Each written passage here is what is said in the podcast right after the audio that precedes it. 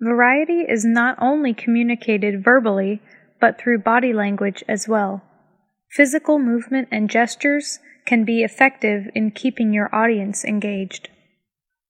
在这个句子中，可以注意以下几个词：variety，多样的、变化的；communicated，交流、沟通；verbally，verbally，口头上的，对应的是 writing。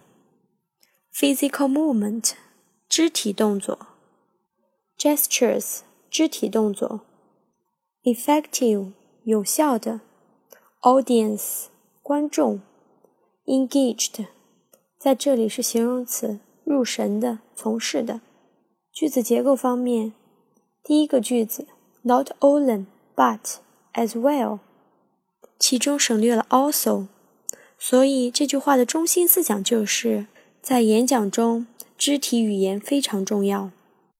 Variety is not only communicated verbally, but through body language as well.